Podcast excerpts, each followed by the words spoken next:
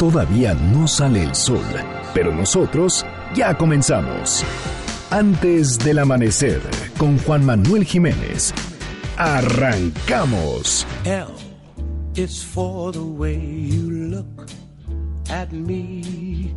O is for the only one I see. V is very, very extraordinary. Is even more than anyone that you adore can love. Is all that I can give to you. Love is more than just a game for two. Two in love can make it. Take my heart and please don't break it. Love was made for me and Muy buenos días, me da muchísimo gusto darles la bienvenida a este espacio madrugador de MBS Noticias 102.5. Gracias por acompañarnos antes del amanecer. Mi nombre es Juan Manuel Jiménez y como todos los días, como todas las mañanas, lo invito a que nos acompañe, a que nos sintonice hasta las seis en punto para que desde muy temprano se informe de las noticias más relevantes de nuestro país.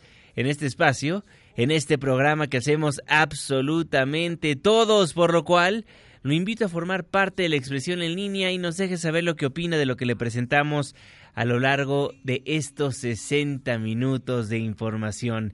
En Twitter e Instagram me encuentra como arroba Juanma Pregunta, Facebook Juan Manuel Jiménez y los teléfonos en cabina 5166 1025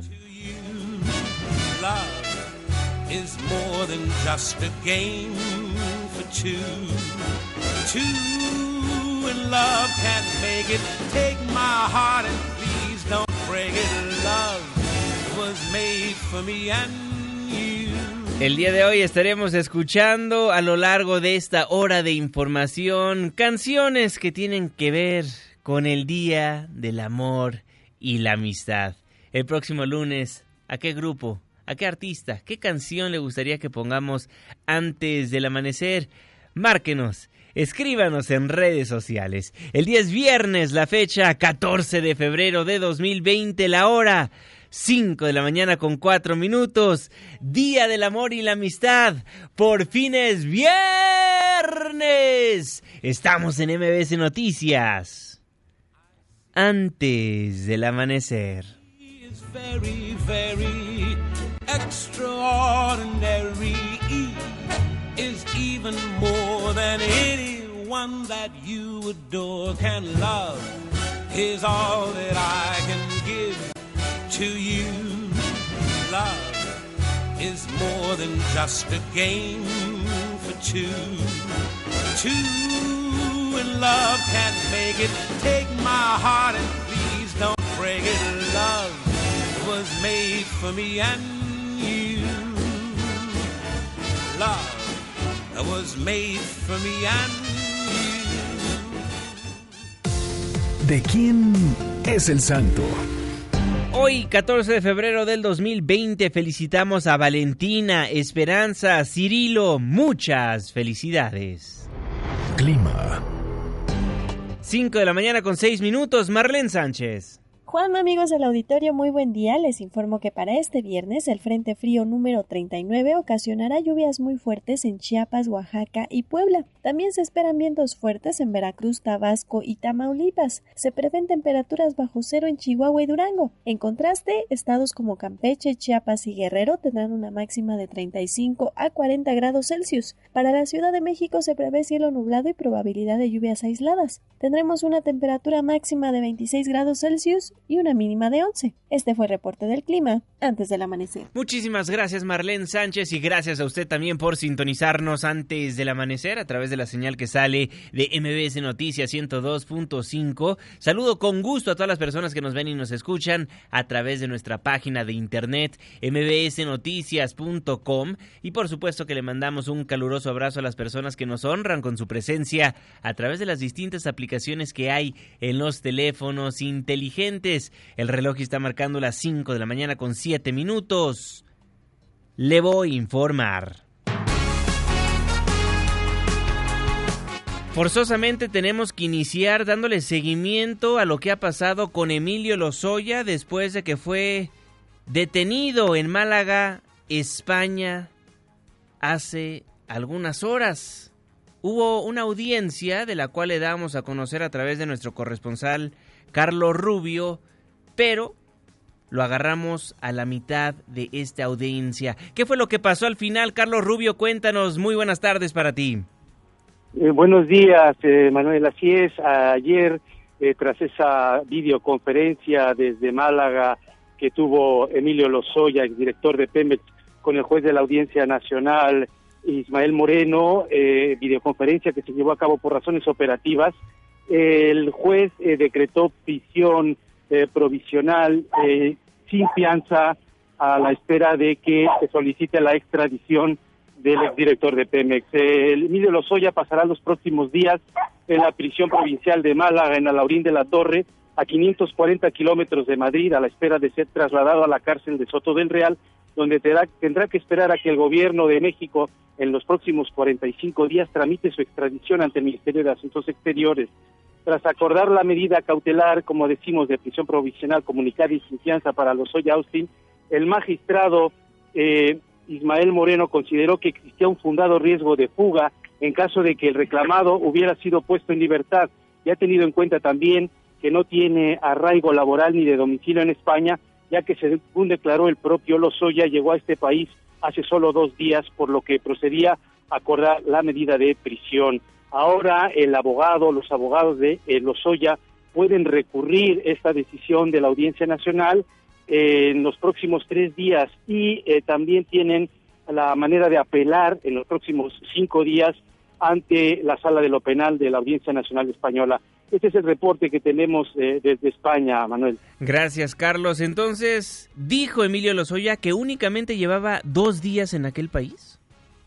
Así es. Eh, sin embargo, fuentes judiciales de la Policía Nacional Española han señalado que desde principios de este año a principios de enero ya se tenía constancia de que Lozoya había ingresado en España. Eh, entonces, eh, se supone que eh, Lozoya ha mentido en este extremo, además de que llevaba por identificación una licencia de manejar falsa a nombre de un tal Jonathan Solís, lo, lo, cual también pues perjudicó mucho su declaración porque le restó total credibilidad a, sus, a, sus respuestas ante el juez. Bueno, estaremos pendientes. Carlos Rubio, muchísimas gracias. Te mando un fuerte abrazo. Un fuerte abrazo para ti y para la audiencia. Buenos días. Muy buenos días. Carlos Rubio, nuestro corresponsal en España. Jonathan Solís Fuentes. Así se identificó Emilio Lozoya cuando los policías españoles lo fueron a detener. Sacó una licencia de conducir de la Ciudad de México con ese nombre. Y les dijo a los policías, no, yo no soy Emilio Lozoya, chequen mi identificación una identificación que tenía el nombre de Jonathan Solís Fuentes. Por esta identificación, autoridades capitalinas dieron a conocer que no han sido notificados por la Fiscalía General de la República para corroborar la autenticidad de una licencia de conducir que presentó Lozoya al ser detenido en España y que presuntamente es falsa. Sin embargo, asegura la jefa de gobierno Claudia Sheinbaum que la CEMOVI ya hace una revisión en sus bases de datos. No hemos recibido formalmente de la Fiscalía General la solicitud. De todas maneras, se está haciendo una revisión en las bases de datos por parte de la Secretaría de Movilidad, pero aún no se ha recibido formalmente la solicitud para... Salió en los medios de comunicación, pero no lo hemos recibido formalmente. La extradición del exdirector de Pemex, Emilio Lozoya, detenido en España acusado por faltas fiscales y patrimoniales, es un tema que está en el ámbito judicial y a decir de las autoridades mexicanas, se buscará presentar y obtener la solicitud respectiva antes del plazo de 45 días que prevé la norma. Así lo planteó el embajador de esa nación ibérica en México, Juan López Dóriga. Insisto, eso es un tema que está en manos de los jueces. Ah, no, puedo eh, ponerme en, su lugar. Sí, hay un procedimiento establecido. Ahora es el, las autoridades mexicanas las que tienen que pedir la autorización. Hay un plazo para ello y entiendo que lo que ha querido decir el canciller es que no van a, dejar que el plazo se transcurra hasta el final. 45 días. Por su parte, el presidente Andrés Manuel López Obrador rechazó haber realizado un pacto secreto que le otorgue impunidad o protección al expresidente Enrique Peña Nieto. Esto después de que los periodistas lo cuestionaron en la mañanera porque ¿cómo es posible que vayan cayendo muchísimos funcionarios del sexenio del presidente Enrique Peña Nieto, pero a él no le pasa nada, ni lo investigan? Aseguró el Ejecutivo Federal que en el caso de Emilio Lozoya las investigaciones no deberán limitarse. No hay pacto con el expresidente Peña Nieto. Que además no es ningún pacto este, secreto. Lo dije en mi toma de posición y lo repito. Es que nosotros no íbamos a presentar denuncias en contra de los expresidentes, que este, considerábamos de que teníamos que ver hacia adelante y no quedarnos anclados en el pasado. Bueno, no hay pacto, no quieren ver al pasado, quieren ir hacia un México más próspero. Respecto a la detención por la presunta vinculación del exfuncionario peñista en Málaga, España, el presidente de la República advirtió que las indagatorias sobre el caso se encuentran en curso y con suficientes pruebas que podrían sustentar la presunta vinculación con al menos tres vertientes del caso Odebrecht, habrá justicia. Y al rendir el informe de fiscalización de la Función Pública 2019, Irmeréndira Sandoval, la titular de esa dependencia, celebró la captura del exdirector general de Pemex y calificó el hecho como un logro político y de la justicia. La funcionaria federal afirmó que seguirá trabajando para combatir a lo que llamó la lacra de la impunidad. Celebramos por ello la detención del exdirector general de Pemex, el señor Emilio Lozoya, a quien también inhabilitó esta nueva Secretaría de la Función Pública y en esta nueva etapa de la vida pública del país, esto es un avance clarísimo más allá de en el combate a la corrupción, en el combate a la impunidad. No se va a volver a tolerar el abuso y la función pública está ahí como garantía de que estos abusos no se cometan nunca más. El coordinador de Morena en el Senado, Ricardo Monreal, rechazó que el exdirector de Pemex sea un chivo expiatorio del gobierno federal. El senador negó que la detención de Lozoya sea una cortina de humo y destacó que por el contrario se trata de una demanda ciudadana que tiene más de tres o cuatro años. No se trata ni de una cortina de humo, ni de un chivo expiatorio, es una demanda ciudadana desde hace tres años, cuatro años. Es un tema que para mí fue emblemático y es emblemático. Y esperamos que pronto se dé a conocer todo, que la caja de Pandora sea abierta. Eso es lo que deseamos. En tanto, el diputado Porfirio Muñoz Ledo aseguró que la detención del exdirector de Pemex no fue casualidad, sino resultado de una extraordinaria cooperación entre las autoridades mexicanas e ibéricas. Un hecho muy importante es que se haya apresado por las autoridades españolas al delincuente mexicano Emilio que no es fruto del azar, ni tampoco una gloria del Interpol, es un nivel de coincidencia, de entendimiento sorprendente y único entre la justicia española y la justicia mexicana. Un aplauso. La voz del diputado Porfirio Muñoz Ledo y el exsecretario de Gobernación, el priista Miguel Ángel Osorio Chong, habló al respecto, pero ¿qué cree? Se desmarcó de Emilio Lozoya. Qué raro, ¿no? El coordinador de los senadores del PRI pidió que el proceso contra Lozoya se ajuste al Estado de Derecho y en caso de determinarse su responsabilidad, se le castigue con todo el peso de la ley. La voz de Osorio Chong. No, lo digo con toda transparencia y con toda seriedad. Nunca, absolutamente nunca. Yo no tenía mayor relación con Emilio Lozoya. Creo que dos veces, siendo yo secretario de Gobernación, platiqué con él. Dos veces y por supuesto me lo, encontraba muchas veces en, el gabinete del gobierno, pero nunca tenía un acuerdo directo respecto a eh, su responsabilidad. No, no me tocaba, no era mi área. Yo me hago responsable de mis actos, de mis acciones, de la toma de decisiones que hice en la Secretaría de Gobernación y por supuesto que siempre he dado la cara, siempre he estado hablando con ustedes y con quien me lo pregunta. No, no tengo ningún temor, ni como lo dijeron en algún momento de la estafa y como lo dijeron ahora de si Obredesh, absolutamente nada nada que ver. Nada que ver. Le dan la espalda a los priistas, a Emilio Lozoya. Se desmarcó el exsecretario de Gobernación de ese funcionario público y dice que él únicamente en dos ocasiones habló con él. Se lo topaba de repente en las juntas de gabinete, pero no tiene relación alguna con quien fue capturado en Málaga, España, hace algunos días. Son las 5 de la mañana con 18 minutos. Twitter e Instagram, arroba Juanma Pregunta. Facebook, Juan Manuel Jiménez. Los teléfonos en cabina, 5166-1025. Son las 5 con 18. Hoy es viernes, viernes de protección civil. Protección civil, antes del amanecer. ¿Y tú? ¿Ya estás preparado? Coordinador Nacional de Protección Civil, David León, un gusto saludarlo. Feliz viernes, ¿cómo está?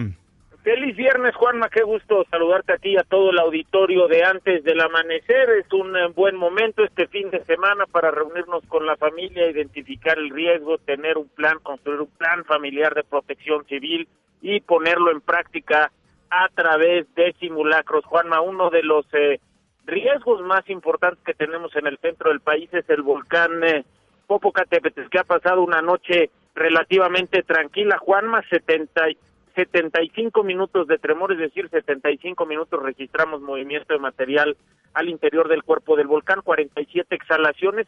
Tuvo las últimas 24 horas actividad importante, Juanma. Todo esto dentro del semáforo de alertamiento volcánico amarillo fase 2, es decir, no hay modificación, aunque sí tuvimos un incremento en la actividad, 82 exhalaciones, 6 explosiones y 401 minutos de tremor. Las condiciones meteorológicas, Juan, en el territorio nacional continúan. Vamos a tener algunas lluvias dispersas en eh, Veracruz, Tabasco, Oaxaca, Chiapas, bancos de niebla para Nuevo León, Tamaulipas, San Luis Potosí, Guanajuato, Guerrero, Puebla, Hidalgo y el Estado de México continuarán los vientos fuertes, rachas de vientos fuertes en distintos puntos del territorio. Importante abrigarnos bien en aquellos puntos donde tenemos bajas temperaturas, tener mucho cuidado con incendios urbanos y con intoxicación al interior de nuestras viviendas y tener precaución también, eh, Juan Manuel, este fin de semana al conducir en las carreteras y autopistas de nuestro país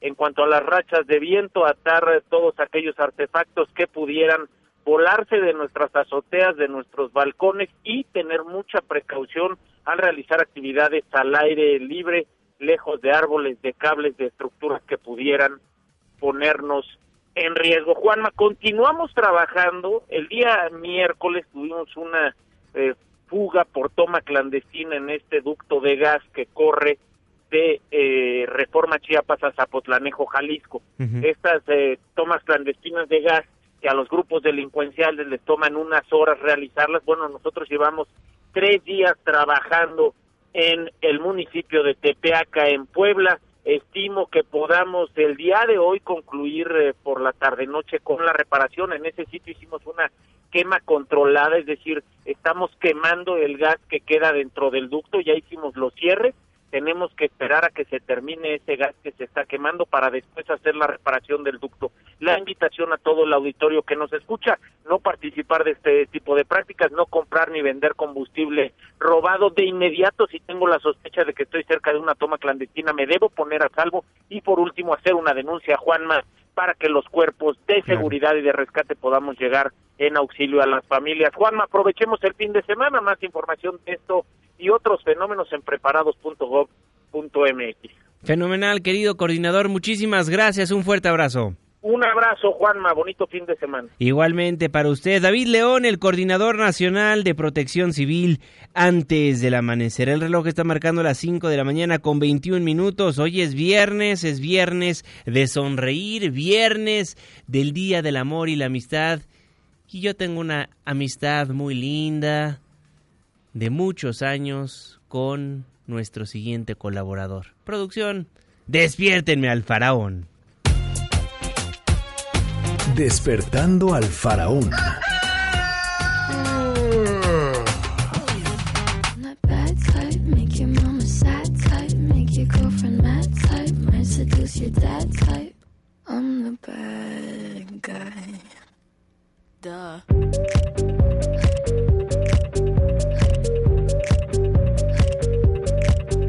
Billie Eilish.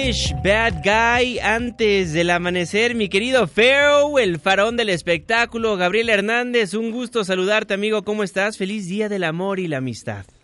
Qué gusto saludarte, mi querido Juanma, efectivamente aquí estamos con muchísimo gusto, saludando a todos nuestros amigos antes del amanecer. Y sí, este, hoy la producción, este, Pepe, nuestro productor, nos hace el favor de poner a Billie Eilish porque vamos a platicar de esta situación que está ocurriendo en, eh, en Hollywood, en eh, todos estos eh, sitios y lugares donde tiene que promover un trabajo. Y lo que está ocurriendo es esta moda de dar a conocer los siguientes trabajos a través de pequeñas probaditas de, de redes sociales. Y se lo decimos por lo que sucedió ayer, justamente, con Billie Eilish y con Robert Pattinson, que dieron a conocer sus nuevas participaciones en dos situaciones que van a ocurrir en Hollywood, como Billie Eilish cantando el tema principal de la película No Time to Die o el, Sin Tiempo para Morir, como se llama la canción en español, y que es el tema principal de la película de James Bond. Y ayer se dieron a mm. conocer unos cuantos segundos, precisamente esta canción, que va a ser el tema principal, y, muy bien, la verdad es que se escucha muy en, en, la onda de James Bond. Y este, bueno, eh, es, estos estos segundos. Y esta esta niña, bueno, pues tiene, tiene gran, estuve averiguando de ella. Y este, tiene ahí un par de padecimientos o de patologías psicológicas, como el síndrome de Tourette, que le da depresión y que tiene tendencias eh, suicidas o por lo menos piensa en ello muy seguido, ¿no? Muy rara. La niña es vegana, también fue este, educada en su casa. Tiene otra cosa que se llama sinestesia. Tú no sé si has oído esto. No es anestesia, es sinestesia, ¿no? Que ocasiona que, que la música la puede ver a colores. Sí. ¿No? Entonces, Ella y su hermano, que es su productor, por cierto, Finias. Imagínate nada más, entonces quiere decir que el cabello lo ve eh, como muy musical. ¿no? un verde ahí muy, este, muy interesante. La vimos en la alfombra roja de, la entrega del Oscar la semana pasada. Sí. Ahí estuvo, este, obviamente que estuvimos hablando y este, no nos hizo caso. Yo creo que vio a Facundo y dijo, no. Qué bárbaro. De largo. Y, este, y muy, muy curioso. Eh, se convirtió en la cantante, este, artista más joven que va a interpretar y componer un tema musical para una película de James Bond con esta canción, este, No Time to Die. Y también, bueno, recientemente sabemos que ganó cinco premios Grammy, ¿no? Sí. Eh, siendo la segunda persona después de mi compadre Christopher Cross de, Texas, que lo ganó en 1981, y la primera mujer más joven en ganar cuatro Grammy, mejor artista nueva, mejor este, grabación del año, mejor canción del año y álbum del año, todo en el mismo, en la misma emisión.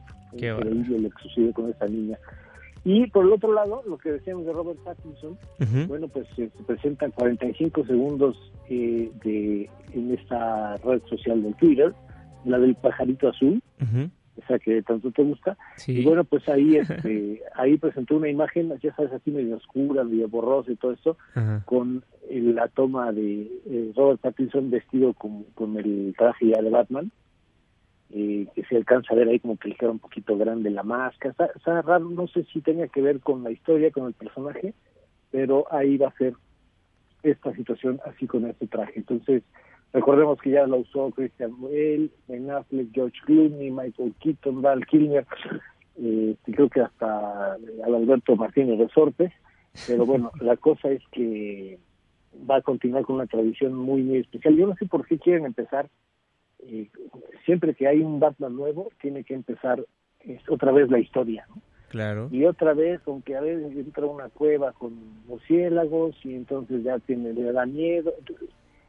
como que debería haber una continuidad este, más, más interesante, más especial, aún cuando la versión sea dirigida por un nuevo por un nuevo director.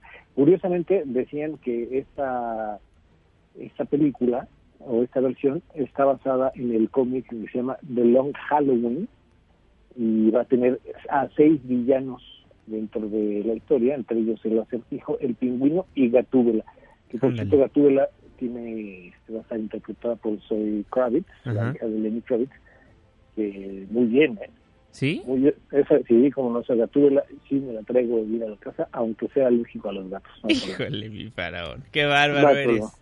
Muy bien, mi querido Pharaoh. Redes sociales, ¿dónde te vemos? ¿Dónde te escuchamos? arroba faraón bien bajo Gabriel Twitter e Instagram donde hemos estado eh, compartiendo la aventura de la entrega del Oscar fue maravillosa la semana pasada ¿Cómo te fue bien, verdad? este nos llevamos el Oscar nos llevamos el Oscar se cumplió el objetivo Eso. y este lo que se diga pues ya viene ya viene detrás Muy bien. el todos los objetivos se cumplieron fantástico y vamos a estar en, eh, en todas las emisiones del fin de semana de ADN 40 y, y Azteca Noticias donde bueno pues estamos eh, hablando del país de moda que es Corea del Sur Ándale. ambas este, ambas emisiones entonces va a ser interesante lo que les vamos a presentar en las diferentes emisiones Muy bien, pues muchísimas gracias, mi querido Faraón. Te mando un fuerte abrazo. Igualmente saludos a todos Feliz fin de semana. Gabriel Hernández, el faraón del espectáculo, antes del amanecer. El reloj está marcando las 5 de la mañana con 29 minutos. Nos vamos a un breve corte comercial, pero antes le voy a adelantar de lo que vamos a platicar. Vamos a platicar de las movilizaciones que partirán en unos minutos más de distintos puntos de la capital para exigir justicia por el caso de Ingrid Escamilla, la joven que fue asesinada por su pareja el pasado fin de semana. De eso vamos a platicar en unos momentos más. 114 feminicidios en lo que va del 2020. Y hubo justicia en uno de los casos. Le dieron pena máxima al feminicida de la alcaldesa de Juárez, Coahuila. Camelia Muñoz, ¿cómo estás? Juanma, buenos días para ti, para el auditorio. Te informo que a 60 años de prisión fue sentenciado el empresario David Ernesto Olivo Vázquez, quien asesinó y calcinó el cuerpo de la expresidenta municipal de Juárez, Coahuila, Olga Gabriela Cobel, ocurrido en diciembre del 2018. En la audiencia realizada ante el Tribunal de Enjuiciamiento del Distrito Judicial de Sabinas, se sentenció al empresario por el delito de feminicidio, ocultamiento e incineración del cadáver con el propósito de ocultarlo. Así lo dio a conocer la Fiscalía General de Coahuila. Su cómplice fue sentenciado también a una condena de 10 años de prisión. Al concluir el proceso, el tribunal determinó la pena máxima y además el empresario deberá de pagar también una multa de 241.200 pesos, así como la reparación del daño. Recordemos que fue el 10 de diciembre del 2018 cuando la familia de la expresidenta municipal denunció la desaparición de la funcionaria de extracción priista, quien salió a temprana hora de su domicilio y ya no acudió a recoger a su hija a la escuela. Por la tarde de ese día, su camioneta fue localizada abandonada en una zona cercana al domicilio del dueño de la empresa Fabricaciones Metálicas, Sociedad Anónima, y dos días después fue encontrado el cuerpo. Juanma, hasta aquí el reporte. Muchísimas gracias, Camelia Muñoz. Buen día. Justicia en uno de los muchos casos de feminicidio en la República Mexicana. Vamos al corte y al volver platicamos de las movilizaciones que se van a vivir en la Ciudad de México y en 11 estados de la República Mexicana. Día del Amor y la Amistad, Fly Me to the Moon, Frank Sinatra, le tengo el reporte vial, la pausa y ya volvemos. In other words,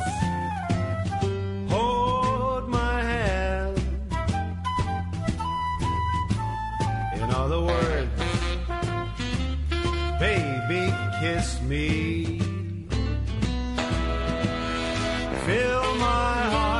Song. Let me sing forevermore. You are all I long for, all I worship and adore. In other words, Antes del amanecer, con Juan Manuel Jiménez. Juan Manuel Jiménez. Continuamos. En tu planeta me quedé. Por un tiempo y nunca fue mi plan. Pero mi nave se averió. Y ahora estoy perdido aquí en mañanas contra el sol en sin múltiples visiones. Love de Zoé, antes del amanecer, estamos de vuelta en MBC Noticias. Gracias por madrugar con nosotros. Yo soy Juan Manuel Jiménez Y es un gusto nuevamente darle la bienvenida a este espacio del 102.5. Le recuerdo que nos escuchamos de las 5 hasta las 6 de la mañana, de lunes a viernes. Márquenos, forme parte del espacio informativo 5166-1025, Twitter e Instagram, arroba Juanma Pregunta, Facebook, Juan Manuel Jiménez. 5 con 35. Luis Enrique Alfonso, el jeque de los deportes. ¿Cómo estás, mi jeque? Muy buenos días. Deportes con Luis Enrique Alfonso. Mi querido Juan, amigos antes del amanecer, vámonos con los deportes, malas noticias. Hoy Nico Castillo está cumpliendo 27 años de edad y desafortunadamente el delantero del América lo va a pasar otra vez en el hospital. Te explico, Juanma. Recordemos que el pasado 9 de febrero el chileno fue, fue operado y ese día salió después de una larga estadía en el nosocomio, producto de una operación y que después se le encontró una trombosis. Todo bien hasta ahí, aunque ya digamos que la tardanza en el hospital daba mala espina. El asunto es que ayer por la tarde tuvo que ser de nueva cuenta ingresado al hospital debido a un sangrado en la pierna donde había sido intervenido quirúrgicamente. Y debido a que el padecimiento del andino es cardiovascular, y para evitar cualquier complicación que se agrave, que agrave su salud, el jugador está bajo observación y durmió en el, en el hospital, recalco. El propio Club del América lo, lo indicó en el, en el Twitter pero es una situación que llama la atención, llama la atención porque es una trombosis, eh, es, un, es un sangrado y ojalá de verdad todo se encuentre bien. De por sí el panorama inmediato de, de Castillo no era el más alentador, ahora con estas, estas consecuencias, ojalá, ojalá y no pase nada. Bueno, cambiamos de tema, seguimos en el fútbol, pero hablando de, de, Pizarro, el jugador de Exrayados del Monterrey, de, ex las Chivas, ex Pachuca, Rodolfo Pizarro, que llegó a Miami, Juanma, pero pues mucha seguridad. El dueño del club del Inter de Miami, Jorge Más, lo fue a recibir personalmente. Poca afición y fue muy escueto en lo que dijo. Comentó prácticamente que él está muy contentote allá pues con la promesa de David Beckham de que si la rompe, se va a Europa. En el momento que me quedo es como, como decía el profe Diego, con la estrella que brilla más. Bueno, ¿se acuerdan de Juan Carlos Osorio, Juanma? Bueno, dirigió a la selección azteca, la selección mexicana, hasta el Mundial de Rusia. Hoy dirige a su país después de muchos problemas, de que en Paraguay no se llegó a sentar, en fin, está con el Atlético Nacional de Colombia. Y allá, desde allá respondió a los rumores que lo pues, ponían como el próximo técnico de las Chivas, sustituyendo al flaco Tena, quien solamente ha ganado un partido con el rebaño, tiene tres empates y una, y una derrota. Así que, pues esto fue lo que dijo Osorio, siempre fiel a su, digamos, política deportiva. También respeto mucho a los clubes mexicanos, a su liga, a la gente del fútbol en México. Está claro que ahora tengo un compromiso muy grande, sobre todo con mis jugadores o con nuestros jugadores y nuestro proyecto. Entonces, por ahora no. Ahora le quiero dar el 100% nacional. Bueno, Juanma, llegó el día. Los Astros de Houston ofrecieron una conferencia de prensa ayer para disculparse y aceptar que robaron las señales de los equipos rivales para ganar la Serie Mundial del 2017. Desde los jugadores señalados directamente como José Altuve, de quien se recuerda esta imagen, bueno, una imagen donde pide que no se le quite la playera porque presuntamente traía un chip en el hombro que al vibrar, dependiendo de la vibración, la intensidad y el número de vibraciones, le decía que el lanzamiento le iba a ser el pitcher rival. Y habló también el dueño del equipo, Jim Crane, quien eh, dijo básicamente esto. José Altuve señaló. Tuvimos una gran, una gran reunión de equipo anoche y quiero decir que toda la organización de los Astros y el equipo se sienten mal por lo que sucedió en 2017. Nos sentimos especialmente arrepentidos. Jim Crane dijo, Juanma, y quiero repetir que esto nunca volverá a suceder mientras yo esté a cargo. Un eh, reportero le pregunta, ¿usas la palabra trampa? ¿Fue una trampa? Y Jim Crane molesto contesta, rompimos las reglas y puedes expresarlo de la forma que quieras. Muy sensible la cuestión. Yo creo particularmente, Juanma, que eh, esto deja un mal antecedente en la liga, en el béisbol, el deporte norteamericano, que siempre se ha catalogado por, por em, ser muy recto, en el sentido de que cuando alguien, em, eh, digamos, eh, tiene culpa, sí lo reconoce, pero también hay un castigo. Los Astros lo están reconociendo, pero no hay un castigo, que desde mi punto de vista tendría que ser que le quitaran el título de la Serie Mundial y se lo dieran pues a quien le ganaron de mala fe, de mala leche, ¿no? A los Dodgers. Y a partir de ahí que se deje un precedente de lo que no se debe de hacer. Bueno, Juanma, Quiniela Mañanera. Tú sabes de trampas porque le vas a la América, Juanma. ¿Cuántos títulos no, no ganaron con trampas, Juan Manuel Jiménez? Bueno, a ver, hubo una, intervención por parte del Comité de Apelaciones de la Quiniela Mañanebria, encabezado por mi querido Paquito, el producer, que es como el interventor de la Secretaría de Gobernación. Y efectivamente había un error en un acierto de la semana pasada. Tú tienes Hablando 21 de y 15, estaba como 20-16. Me lo quitan a mí, te lo ponen a ti.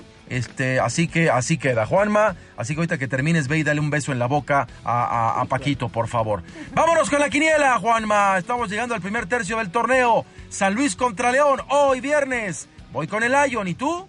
También con León, mi querido jeque. Monarcas Tijuana, me quedo con los purépechas. También con Monarcas. Sábado. Aparte hoy es eh, 14 de febrero, Juanma, así que hoy es día Sí. de dar y recibir. A mí siempre ya sabes que a mí me encanta, me encanta dar, me encanta dar, Juanma. Eh, el sábado, entonces decíamos eh, eh, mañana, Pachuca Puebla, voy empatito. No, Puebla gana, amigo. El Diablo contra el Gatito, empate, voy, Juanma, ¿y tú? Pumas gana. Tu chichicuilote ante mi zorro, Juanma. Híjole, pero le voy al AME. Ya Obvio. Obvio, yo también al América. Ya lo sé, ya lo sé, Juanma. Los rayados contra Juárez, Juanma, voy rayados, creo que van a despuntar. ¿Y tú? Yo también creo que va a ganar Monterrey, amigo. Y buen partido, Chivas Cruz Azul, voy empatito, Juanma. No, va a ganar la máquina. El domingo, Necaxa contra el Querétaro Rock, voy con el Hidrorrayo. Empatan. Y para cerrar, Santos Tigres, voy empatito, Juanma. ¿Tú qué le pones? ¿Tú qué le pones, Juan Manuel Jiménez? Ganan Bien. los Tigres, mi querido jeque.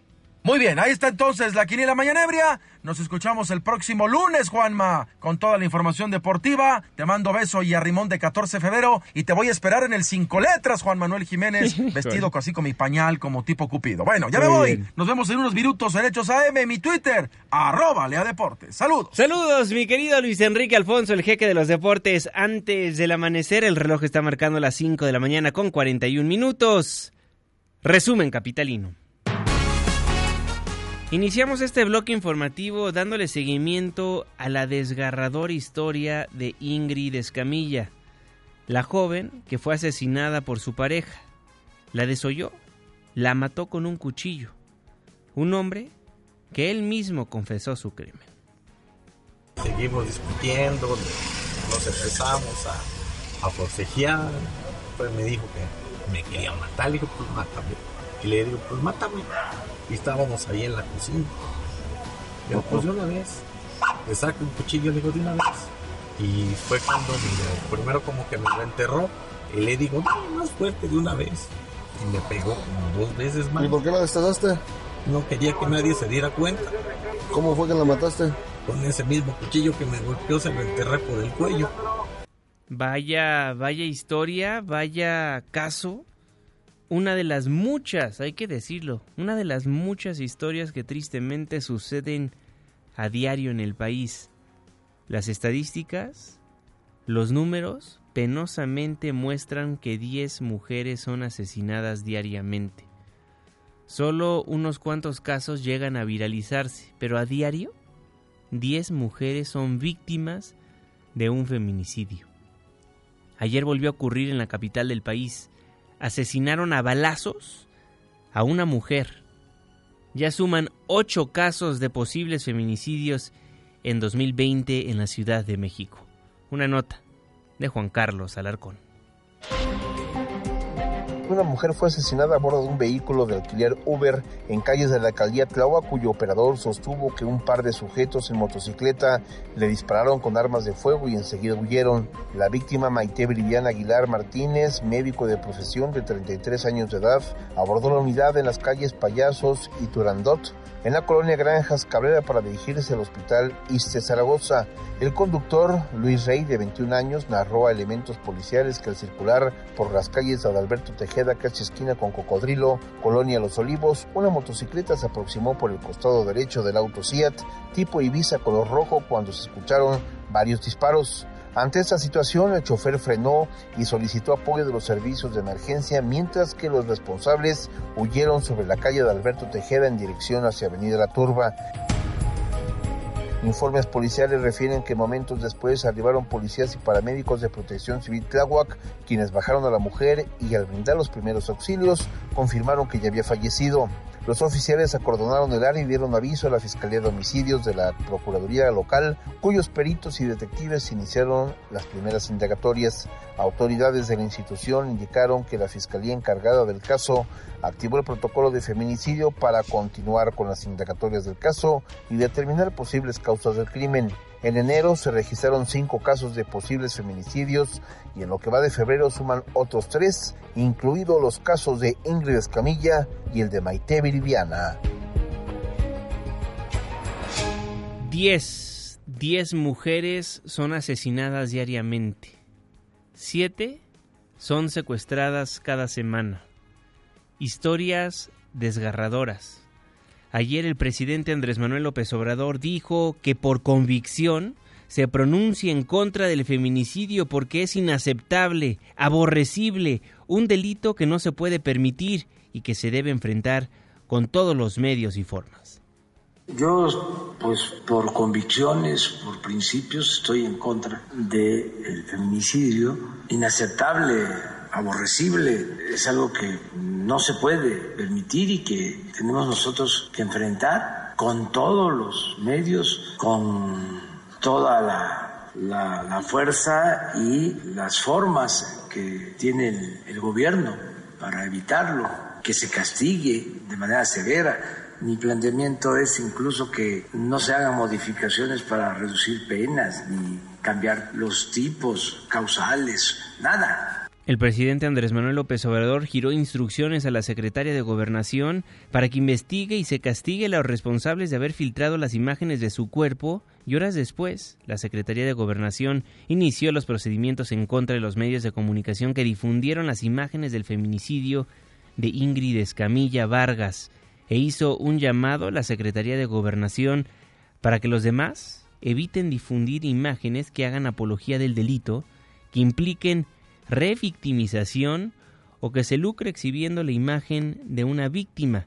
A través de un comunicado ratificó la condena a la publicación y difusión de dicho material que revictimiza, privilegia el sensacionalismo y el morbo.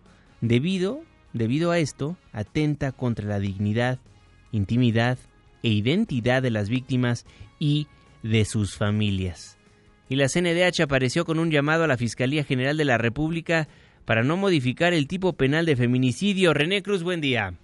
Gracias, te saludo con gusto a ti y a nuestros amigos del auditorio. La Comisión Nacional de los Derechos Humanos hizo un llamado a la Fiscalía General de la República a no persistir en la intención de modificar el tipo penal del feminicidio y enfatizó que el Estado mexicano tiene la obligación de prevenir, erradicar, investigar y reparar la violencia contra las mujeres, incluyendo el feminicidio. Agregó que los feminicidios en nuestro país representan una gravísima crisis en materia del respeto y garantía del derecho de las mujeres a una vida libre de violencia. La CNDH refirió que modificar el delito de feminicidio por el de homicidio agravado significa un retroceso, además de que invisibiliza el componente esencial de odio contra las mujeres y cancela la exigencia de que las investigaciones penales sean exhaustivas, eficaces, serias e imparciales. A decir del organismo, el vínculo entre la propuesta de modificación y la posibilidad de facilitar la investigación y judicializar el feminicidio implica una violación al artículo primero de la Constitución por el incumplimiento de las normas, principios y estándares vinculantes en materia de prevención, investigación, sanción y garantía de reparación eficaz y justa ante el feminicidio. Del mismo modo, puntualizó que la propuesta justifica el hecho de no contar con profesionales competentes y capaces de identificar los factores que constituyen la violencia de género, así como el incumplimiento del deber del Estado de actuar con la debida diligencia ante actos de violencia contra la mujer. Juanma, el reporte que tengo, muy buenos días. Muy buenos días, René Cruz. Al parecer, sí hay una CNDH en el país y se aparece para exhortarle a la Fiscalía General a no persistir en la intención de modificar el tipo penal de feminicidio, ya que ello implicaría un retroceso. Y hoy, hoy mujeres de todo México se manifestarán por el feminicidio de Ingrid Escamilla. Con el hashtag, con la etiqueta Todas por Ingrid, han convocado a distintas movilizaciones. Un contingente se reunirá a las 6 de la mañana afuera del Metro Pino Suárez y marchará a Palacio Nacional en unos momentos más eso estará sucediendo. A las 11.40 habrá una concentración en el Metro Zapata para avanzar hacia la Antimonumenta en Paseo de la Reforma. A ese punto también llegarán mujeres que avanzarán desde Nezahualcóyotl y otro grupo se reunirá en la Torre del Caballito. Fuera de la Ciudad de México se prevé que 11 estados del país tengan movilizaciones. Eso hoy, eso para este viernes y para mañana sábado 15, un colectivo acordó salir de la estación del Metrobús Gustavo Amadero con dirección al inmueble donde fue asesinada Ingrid para realizarle un homenaje. En tanto, la jefa de gobierno Claudia Sheinbaum felicitó la campaña que hubo en redes sociales para intentar desaparecer esa huella digital después de que algunas personas subieron a las plataformas digitales imágenes del cuerpo de Ingrid. Asimismo, la doctora Sheinbaum confió en que las protestas y movilizaciones para exigir justicia y erradicar la violencia de género convocadas tras el asesinato de Ingrid Escamilla sean pacíficas.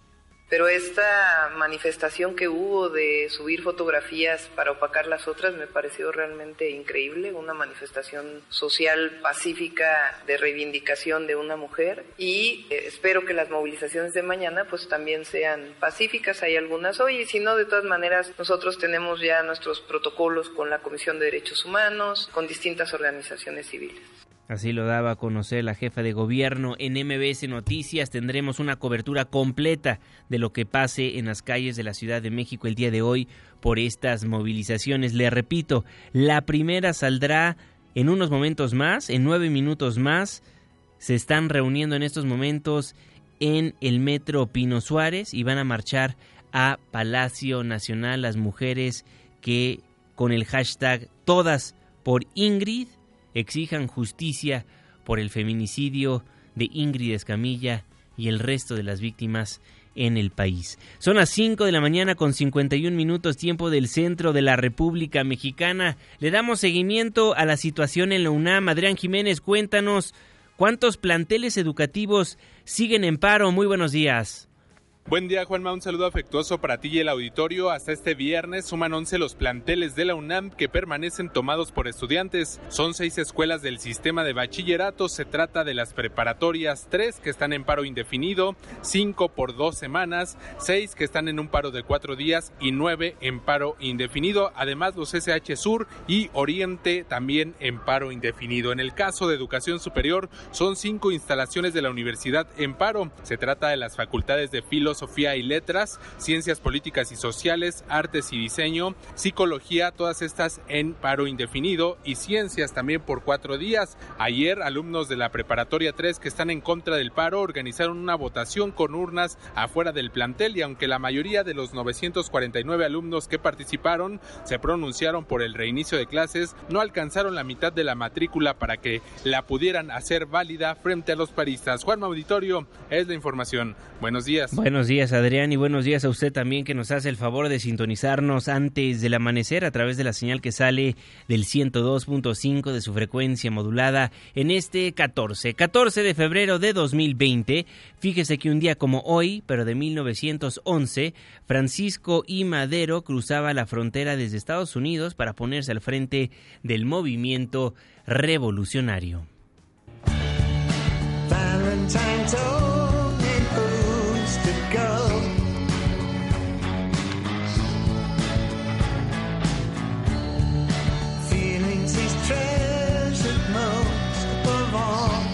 Valentine's Day de David Bowie y se lo ponemos porque hoy, hoy es el día del amor y la amistad.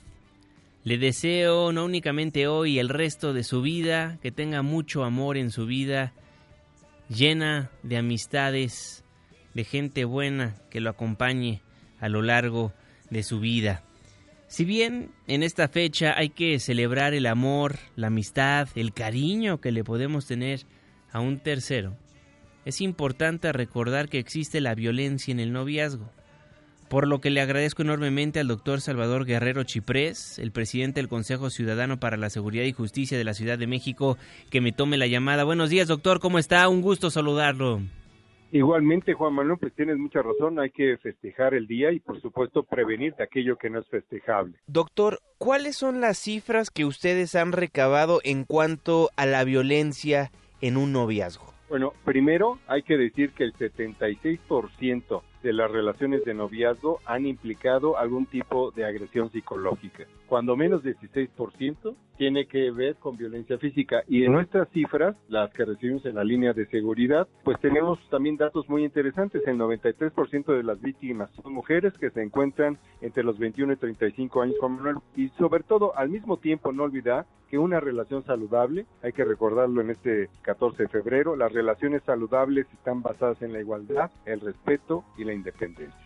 Sí, de hecho leí algunas de las cifras que dieron a conocer ustedes. Febrero, curiosamente, el mes del amor y la amistad, es el mes con más reportes de este tipo de violencia, de la violencia en la pareja. Así es, eh, yo creo que es una combinación de elementos que tienen que ver con que precisamente y de manera paradójica es cuando más encuentros se celebran y más ocasiones hay, cuando no hay esos valores positivos en la pareja, de que se presenten elementos de agresión física, de agresión psicológica, inclusive de abierto ataque sexual, Juan Manuel. Sí es un mes que eh, normalmente en los datos se registra como uno de los más altos de agresiones, como también es uno de los meses con más alto número de acercamientos, muchos de ellos felices y llenos también, no hay, hay que decirlo, pues de bondad y eventualmente pues de gozo. Ya hemos hablado a lo largo de los últimos años de este nuevo fenómeno que también hay en las parejas.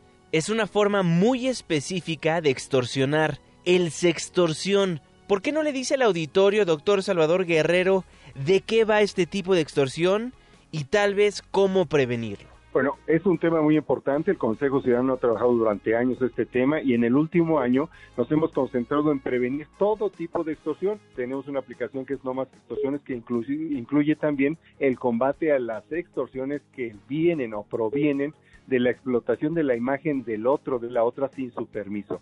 Extorsión es usar imágenes privadas de carácter erótico para tratar de obtener favores patrimoniales, sexuales o de algún otro tipo en relación precisamente con algo que no está permitido por la pareja. Afortunadamente ya en 16 entidades eh, ha sido aprobada la ley Olimpia que consiste precisamente en prevenir ese delito de la sextorsión. Ahora, las mujeres que nos están escuchando antes del amanecer, doctor, si tienen alguna pareja violenta, ¿qué pueden hacer ellas? ¿Cómo se pueden acercar al Consejo Ciudadano para la Seguridad y Justicia? Nosotros ofrecemos atención jurídica por teléfono y también presencial, lo cual quiere decir que podemos acompañar a cualquier persona de cualquier tipo de pareja, por supuesto, al Ministerio Público a abrir una carpeta de investigación y también ofrecemos contención psicológica, además de que sí ofrecemos platicar, no somos un robot que está en un call sino personas que son psicólogas y abogados, mis compañeros, que atienden directamente a las personas, ofrecemos ese servicio.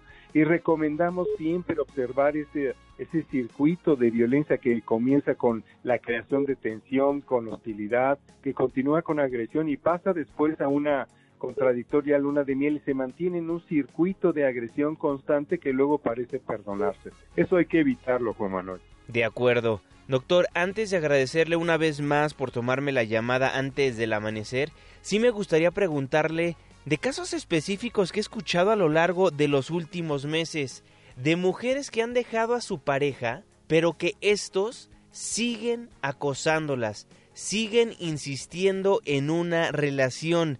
En ese caso, ¿qué se puede hacer al respecto? ¿Con quiénes se pueden acercar?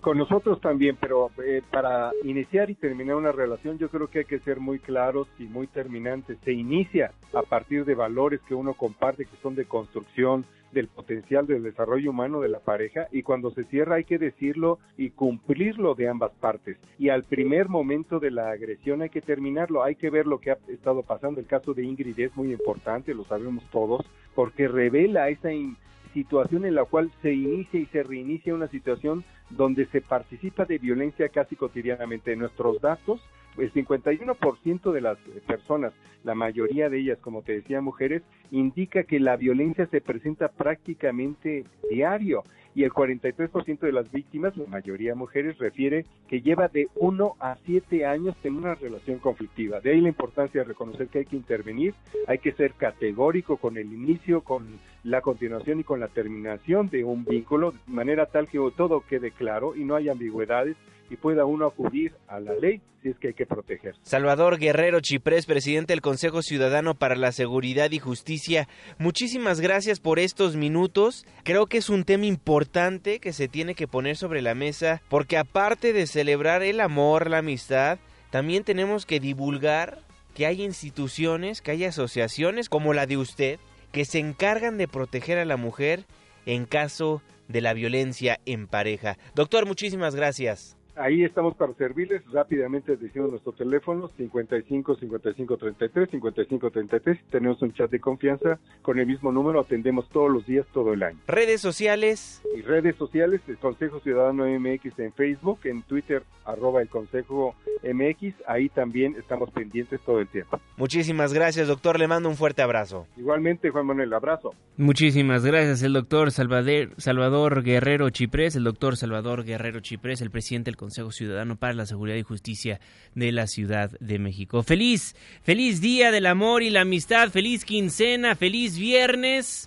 Con eso nos vamos, con eso nos despedimos, dejamos el 102.5, pero nos pasamos al 104.9 en Exa FM. Le tengo un resumen de noticias cada hora a la hora hasta las 10 de la mañana y después nos vemos en la televisión en punto de las 7 de la noche en tu ciudad en tiempo real a través de la pantalla de ADN 40, el canal informativo más visto de México. A nombre de este gran equipo de trabajo, se despide de ustedes su servidor y amigo Juan Manuel Jiménez. Que pase un extraordinario fin de semana. Ya casi sale el sol. Nos escuchamos el próximo lunes en punto de las 5 de la mañana, antes del amanecer.